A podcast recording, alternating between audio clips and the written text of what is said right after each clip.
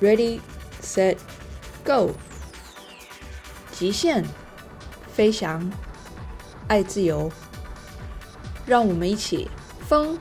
跳伞。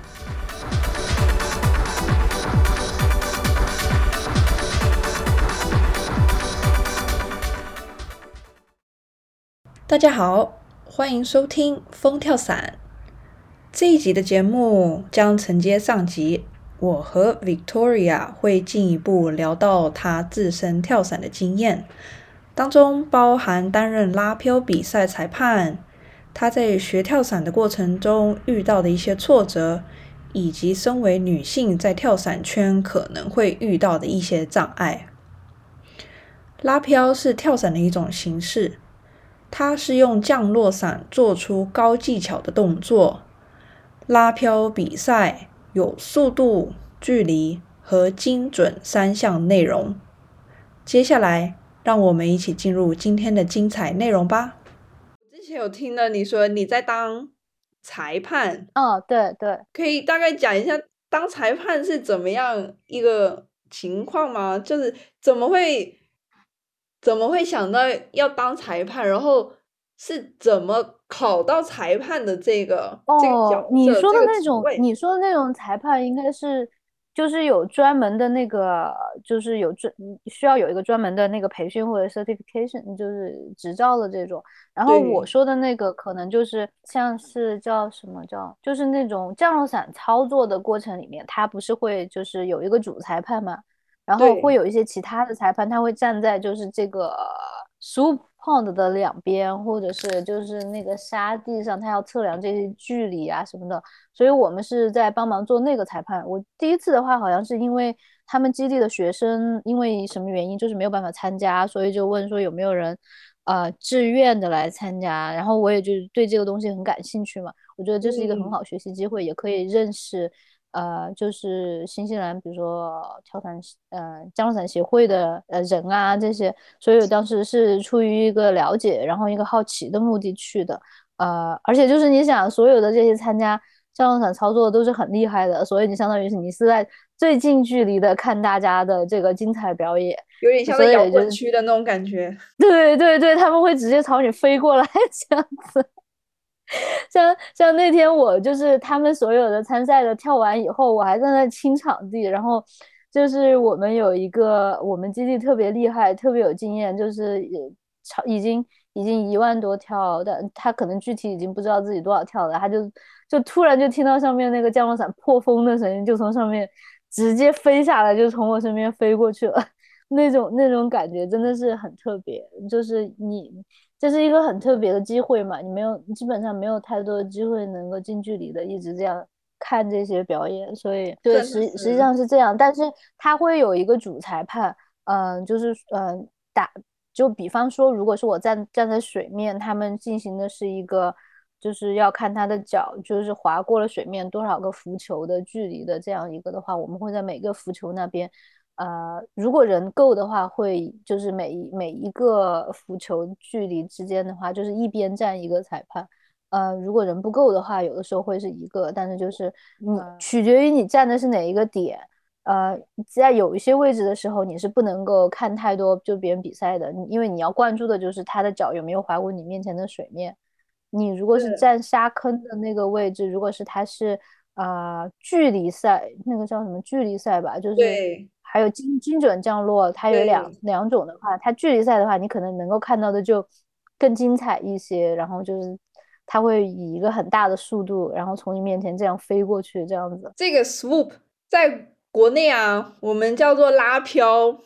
那拉飘呢，其实现在在国内算是也还蛮受欢迎，就是很还蛮大大多数的人都想要去学习或进一步的一个方向。所以呢，我相信他们一定有很多很多人，就是非常羡慕你，就是可以在现场观摩到，就是大神的比赛啊，还有他们的一 些技术。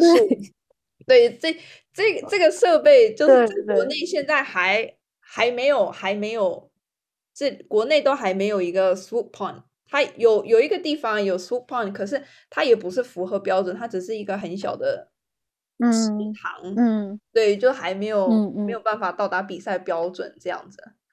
嗯嗯，其实其实我我好像就是因为今年其实他们很多的那个国内的比赛其实都是在呃南岛的一个地方进行的，所以就是当时那那个降落伞比赛，我还在想哦，为什么降落伞就只在这边？后来我想到说哦，可能是因为我们这边只只有一个 super 的，就是。是标准的，可以进行这种比赛，就好像我们这边也是只有这么一个。Victoria，那可以请你跟我们聊一下，就是当你在学跳伞的这个过程当中啊，你有没有遇到就是 比较困难的一些点，或者是你有一些挣扎的地方，或对你来说就是有一点比较难过的门槛这些情况？我觉得在嗯。比较难的时候，可能就是你刚刚，比如你完成了 AFF，你可以自己就是跳了。呃，我我反正我觉得刚刚开始是真的很难，因为就是你你作为就是学生，然后就是这些天气啊这些状况对你要求都挺严格的。我记得我是九月份开始上地面课，呃，然后很快就那个 ten tandem 的那个 TAF 就跳了嘛，就是。有有老师绑住我的第一个跳下去的那个跳伞已经跳了，然后就一直是因为天气的原因，呃，就是那个风，因为他们这边对风的那个要求很严格嘛，就是风可能必须要在十节以下，我不太记得是多少了，反正就是基本上那个时候我就是每个星期周末去，然后去，然后可能呃前台的就跟我说你今天可能跳不了，然后你在那坐一会儿吧，然后我就坐一天。然后呃，基本上就是做了一个月，然后做到我的自己的买的头盔都到了，然后抱着我的头盔，然后又到基地去，然后就看着外面的风，然后大家都可以跳，就一直在那，对，一直在那做。然后就是到后来已经发展成，就是今天一天，就是一到这个基地，然后一感觉这个风就知道说今天跳不了。所以就是，但是还想还是想要就是试这个窗口期嘛，因为有的时候它天气好一些的时候会有窗口期，所以那个时候就会呃比会比较难，就是因为因为你又一直没有办法跳，然后你就一直在这种紧张的准备当中，但是你并不知道你今天能不能跳。像别人如果跟你说今天十点你来跳，你就你就知道说哦我十点有一个这样的事情，但是你实际上你一整天都不知道你什么时候可以跳。就会一直在这种紧张中，就是煎熬吧，有点消耗。呃，而且就是你在呃 AFF 过了以后，呃 A lesson 的这个过程里面也是，就是你不能跟别人一起跳。我觉得那个时候就是你会有一种怎么怎么说，就是像是之前有一直有老师照顾你，像老师会检查你的装备，然后嗯会。会对会会在每一次飞机上检查，然后会在你落地的时候会告诉你你怎么样落地。但是到你 AFF 结束以后，你就需要自己判断，然后自己落地。我觉得这个过程对我来说其实，哇，特特别崩溃，就是。因因为我这个落地的抓的很不准，对对，而且一般都是，而且它又长草，就是它又长草，然后草又比较高，然后那个伞又很大，就是有的时候也会出现，就是呃，你还没有落地，伞已经把你带着往后跑了这种情况，就那那个时候就特别崩溃。呃，还有就是你在这个过程里面是你是开始从呃老师照顾你，然后变成说你要自己检查装备，自己对自己负责。嗯，然后到 A 执照之前的这段时间，你就是也不能够跟别人一起跳，然后就比较比较孤单吧。但是 A 执照以后，其实也也会有一些紧张，就是你现在是一个独立的有资格的人了，但是你开始要自己判断一些情况，就是这样的状况你能不能跳。而且很多时候，你周围的同伴他们跟你的水平不一样，然后他们可能想跳一些三个人、四个人的。呃，在这个时候你是没有办法，你你必须要去找一个跟你水平一致，你只能跳两个人的，又对，又只能跳两个人，然后嗯，还要说大家就是呃能够经常见面啊那些，就是你你你很多时候你就只能到基地以后你就看谁在那儿，然后看谁能跟你跳，然后那个时候大家就是水平都不怎么样，然后就在空中能够两个人能够 dock 都是很很很困难，然后所以就是。会在那个阶段有很多的沮丧啊，就是有一些孤独感吧。然后，嗯，我觉得就是你拿到 A 执照到 B 执照之间的那段过程里面是最啊、我觉得是比较，就是你很容易在那个点会觉得说，因为找不到人跟你一起跳，然后你慢慢的就会有一种疏离感，然后可能很多人在这个阶阶段可能就没有会再继续就没有办法进行下去了。对对对，我是刚刚开始会不好意思，因为我觉得就是我跳的不好，我不想去耽误别人，因为别人跳一跳，人家也是要给钱的嘛。对，这个很正 常，我相信大家都会有这种这种经过，所以对，但是但是后来我就我就脸皮就比较厚了，然后他们那边因为也有很多学生，我就会经常拉学生 跟我一起，就会骚扰别人，让别人跟我一起跳，然后也是这样，就是慢慢慢慢的磨过了，到就过了 B 执照以后，你就相对要松很多了，就包括你的装备啊，你也可以换。稍微小一点的伞，就是在安全范围之内嘛，然后你也不嗯会，你对降落伞的操控更强了。你之前就很无力嘛，就是风稍微一个侧风，然后你降落伞就 就带着你就边边了，然后你就出界了，对这样。对对对对，我就是我们我们那个呃基地的，就是降落降落地区，它是四边形的，有三个边的那个沟我都掉进去过。有我在新西兰的时候也是常常，因为新西兰那个场地在那个 Auckland 那个场地，它场地外面其实全部都是农田，所以我也有很多降到农田里面，然嗯后要翻那个翻的那个栏杆出来的那种经验。过？所以其实被电到过？它有一些有一些地区的它的那个栏杆是它那个 fence 是通电的。那个时候我们好像自己私底下都会互相交流，说哪里的栅栏是有电的，所以千万不要翻，宁可要绕路走远一点。有勾起了我很多回忆，这样。所以我觉得就是你在拿到 A license 的时候，嗯呃，那是那是一个比较比较转折的一个点吧。然后，嗯，对，一定要在那个时候坚持下来。其实对，其实这样子，你的这样子听下来，就是你的跳伞不光是改变了你的情绪，然后它也让你变得就是更加有毅力，因为你就是为了想要跳，你就喜欢那个跳的感觉，但是一开始你还是学生的时候，你没有办法，因为你的天气的那个限制会非常非常多，那常常就像你说的这个情况。你到了基地，然后你跳不了的这种情况，但是你就学会慢慢的去等，然后你去看天气，然后再等，你就等那个机会，等到你可以跳的那个时候。而且而且我跟你讲，就是当当时我在那等，然后等到后来我就我就开始就是在身上装一个那个，反正反正你也跳不了嘛，我就在身上装一个那个就是 malfunction 那个故障的那个模拟训练的那个叫什么 harness，就装在身上，然后没事就在那里就是在基地里面就不停的在练那个练肌肉习记忆，是 吗？对对。对，然后，然后就是别，比如说别人跳了下来，别人在那里看视频，在分析的时候，马上就凑上去，然后就在后面，然后就看别人的那个动作分析，看就是嗯别别人的那个教练给他们讲的那些东西。想象一下自己刚也刚跳下来那种感受。每一个每一个飞飞机它下来的就是跳跳伞的，他们落地的话，我也会跑到那个台上去看，反正就是呃极尽可能的要让自己就是融入，即使你不能跳，也要让自己融入到这个这个活动里面，就是不不要只是呆呆的坐在那里。对，怎么说的？其实这些你刚才讲到的，就是穿着那个 harness，然后你跑去看人家的视别人的视频，然后跑去看别人的降落，其实这些都是跳伞学习的一个部分，不是只有你自嗯己去跳才算是学习，你也可以透过观察别人来学习。像我现在我的角色就是说简单一点，我现在的角色。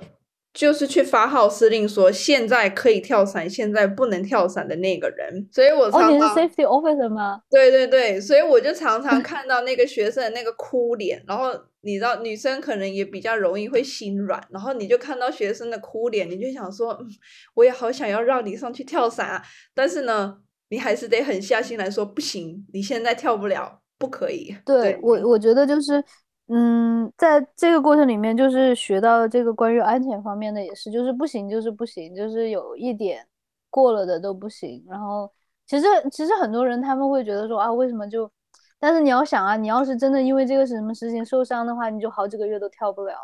对，真的就是这样，真的真的就是一个瞬间。然后你可能就受伤了，然后受伤了可能就三个月、半年都不能跳伞了。所以我觉得跳伞在很多情况下，其实你也是在学习你自己，你不光你自己的心灵，还有你自己身体上的极限，你到底在哪里？这样。像像你有的时候，嗯，我记得之前就是有有那种时候，就是说，嗯，大家都很想跳，然后那个飞机上，比如说必须要有十二个人才能飞。然后大家就会就就会有朋友过来跟你说，哎，我们一起跳啊，你上来就差你一个人。但是如果是我当时我状态不好，或者我就觉得就是，呃，我自己处理不好，如果有突发状况的时候，我就会就不想跳。然后你就会看到说别人很沮丧的那种脸啊，大家就很不高兴，你你心里面也会很难受。但是你真的是要很清楚的问自己说，你为什么要跳这一跳？你觉得就是，如果是你以你现在的状态出突发状态，能不能够处理？我我有一天就是我在基地，就是可能加班比较多吧，就是邮件啊什么，就整个人都是一种很累，就是脑子很累，就是身体不累，但是脑子很累。然后那天天气特别好，所以很多人就是他们上到楼上来看到我就说啊，你今天天气好。嗯，你不去跳伞真的可惜了。但是我其实我真的很想跳。但是那天我真的想了一下，说如果是就是没有什么事儿的话，我当然就自动的就是我能够降落没有问题。但是如果是有事情的话，以我现在的这个就是精神状态，对精神状态，我有没有办法应对？我有没有办法能够及时的反应？我能不能够意识到这个中间的危险？我觉得我是不行的，所以我当时就是就完全没有跳，但是我身体没有任何问题。当时，呃，我不太晓得现在在新西兰跳伞的女性跟男性的比例比起来多不多？我觉得，我觉得新西兰还，你现在要问我的话，我只能说。女性肯定是没有男性多，反正是比较少，真的是比较少，但是也没有说少到说就是你会变成这个基地的独角兽，对你你不会那样，就是你每次去，基本上你每个星期去，一定都会有女性。女性跳伞的在那里，所以这样其实还蛮好的，因为就是怎么说呢，女性在跳伞上会遇到的一些困难点，其实跟男性不太一样。嗯，当然这个不是要说要要做什么性别歧视的那种差别，但是就身体方面来说，女性可以承受的一些程度跟男性可以承受的，当然就是会有生理上很大的不同。那如果有其他一些女性跳伞员也都一起在跳伞的话，就是大家在这个运动里面都还可以互相帮助，然后互相支持这样。嗯，我就讲一个很简单的，就是因为我我老公他是基地的那个有经常包，他是他们那里最好的 packer 嘛。然后他教我的包降落伞的方式，就是就最后怎么样把那个伞包 close 起来的那个方式，我完全没有办法拉动。他他们怎么样教我，然后怎么样讲，就是我我都会觉得我每一次就是包伞的时候，就是我最要命的一个时候，就是你是说最后关包的那个阶段吗？对对对，就是拉拉那个的时候，然后我就像是在打架一样，就是把手和脚都用上了，然后但是。呃，一直没有找到一个好的方式，然后直到他们那里有一个个子小小的一个女生，就是那个女生个子可能比我还要轻一些，但是她也是那里的 packer，她她她包伞的速度非常的快，所以我就是终于有一天我忍不住说，你能不能教一下我，你到底是怎么样包的？然后她就教了我一种完全不同的包伞方式。然后从此以后，我就不能说是自如吧，但是就是对对对，我就找到了另外一种这个这个事情的做法。因为之前所有的男性的教练，他们跟我教的方式都是以他们的体力能够很轻易做到的，所以他们不会去考虑其他的方式。他呃，你跟他说我拉不动，他就会说那你再用力一点啊，嗯。但是他对他不会，他不会说考虑到说，如果是你在拉不动的这种情况下，你有没有其他的方式来做这件事情？那你你在跳绳上面，你还有没有遇到一些你你会觉得女性可能会有一些遇到挑战的情况吗？除了叠伞之外，我说实话，在我刚刚开始跳 FF 的时候，是一个男性教练和一个女性教练带我跳。呃，然后呢？之后我一个人的时候，就是那个女性的教练带我跳。但嗯，是其实我要承认，我当时对那个女性教练有一种天然的不信任，就是 我我就会担心说，她没有办法在我就是她没有办法拉住我，或者她没有办法控制住我。但是实际上，我的那个老师非常非常的厉害，非常非常的冷静。但是你看他的时候，你知道，你看他跟另外一个男教练的感觉，你绝对不会觉得他是一个，就是你感觉就是厉害的教练。非常自信，会浮于表面，或者说他会就是呃，对，像像像其他男性教练一样，跟你很大声的说话啊，让你觉得就是说。啊，他们好像懂很多样，他也懂很多，但是他很安静，但是他他很厉害。然后还有就是，我觉得说，因为我们个子很小，然后我们个子很小，所以在跟大家一起跳的时候，嗯、其实蛮辛蛮辛苦的，就是你在那个落落的那个速度上面，像我上个星期就是跟大家跳呃 nine way 的时候，就是有一百的，有九十的，然后我觉得我在那个过程里面，我就是我回来的时候，我第二天我的后腰和屁股就是感觉都痛到不是自己的那种，就是你拼命的把自己，对对对对，你想要自己落得快一些，而且在这种你在跟别人跳的大部分时候，你都是在拼命的控制自己的落速要很快的情况下，你对身体的操控就很难，你就很难去像别人一样的去有那么多的移动空间或者是控制空间，因为你的身体就是整个是一个个相对极比较紧。对对，已经到一个极限，已经就是全就是在一个全速落下的一个阶段里面。你有没有对，带然后配重的习惯啊？我想现在先 练习一下，我我有借一条配重腰带，但是嗯嗯，我在上个星期跟老师他们一起跳的时候，他们说其实你是可以落得很快的。那在这种情况下，就是我们会希望你吃着在落得很快的情况下自己练习，然后先不要那种依赖配重的腰带。哦但是其哦，实我也我也有问过很多女性的，嗯，跳伞的，呃，然后她们都会说，她们其实会在某个初期的时候，就是很很就是落得很困难，她们就会带配重，但是在某个阶段，可能她们已经好像习惯了，就是把配重取了，也就没有没有对她们有太大的影响。对对，就是慢慢的养成他的那个肌肉记忆，然后你慢慢慢慢，你不自觉，你就会加大了你的那个弓形，然后你就会掉的比较快。呃，然嗯，后我觉得还有一个另外方面的一个，呃，我不知道，因为我不知道是不是啊，因为就是我有问过我的一些老师，我就说那种手脚很长的人，他在空中的控制力是不是要强强一些？他们就会说就是。然后呃，那相对于我们个子相对来说小一些的话，我就会觉得我好像无论是 free fly 还是 tracking 的时候，我能够我能够操控的那个。比较吃亏，对，真的很速吃亏，度比较 慢。对对 对，是这样的。然后就是你，反正就是你想要做很多事情都会很辛苦，就是你感觉是别人好像很自然就可以这样了，然后你就会要拼命的去控制你身体的各个部分去 catch up。我们现在有一个就是从迪拜回来的老师，他其实就体型跟我差不多，我就是很难想象他之前在迪拜他是做 tan tandem 的那个呃 master，然嗯，后我就有问他，我说嗯。我说你这个体型，就是你会不会觉得，就是你做任何事情都比别人要难一点？然后他就是说，那你就要接受这个事情，然后你就要努力的去，呃，更加的去改进自己的这个方式。我就我就觉得他他算是对我的一个鼓励吧，就是每次我，呃，跟别人跳什么，我就觉得说没有达到我自己期望的那个程度，我就会觉得说啊，是不是因为我个子太小了，因为我是女生，然后但但是我就会去想我之前的那个 AFF 的教练，然后和呃，就是现在那个从迪拜回来的那个老师，我就会去想说他们两个体型也很小，他们两个是姐妹，其实。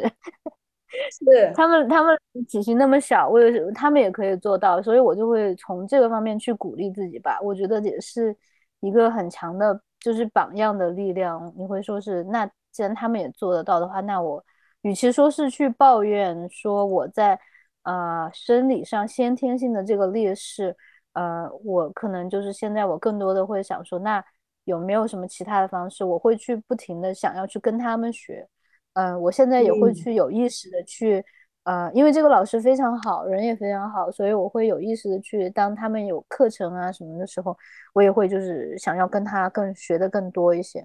我觉得是这样，就是他很清楚我们的这个状况，所以他在教的过程里面，他会更有意识的会注意一些在这些方面怎么样给我们提供一些更多的一些更好的建议吧。像有一些老师，你说的我们是指就是身形比较娇小的女生吗？对对对，哦，那其实真的还蛮好的。对，就是你找到一个适合你自己的方式，你舒服你的方式。那但是你在寻找的过程当中，可能可能会比较要花比较长的时间，或者是你要花更多的努力，你才有办法达到相对于别人他们很快就能够达到的那个境界。对对对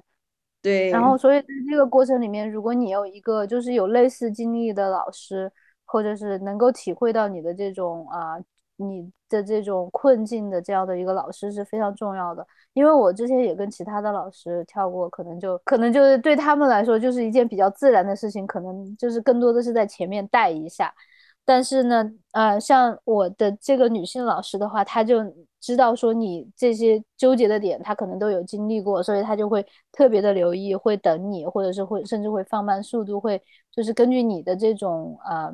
skill level 来来，就是你的这种技能等级来进行一个培训。其实我觉得这样听起来，我觉得你在学跳伞的这个过程，而且你的理念其实都。算是很正确的，因为你常常去找一些你需要的课程，呃，你需要的一些资料，然后呢，你会针对你比较不足的地方，你就去上课，然后你去学习其他老师的一些教法，或者是说他们的一些经验。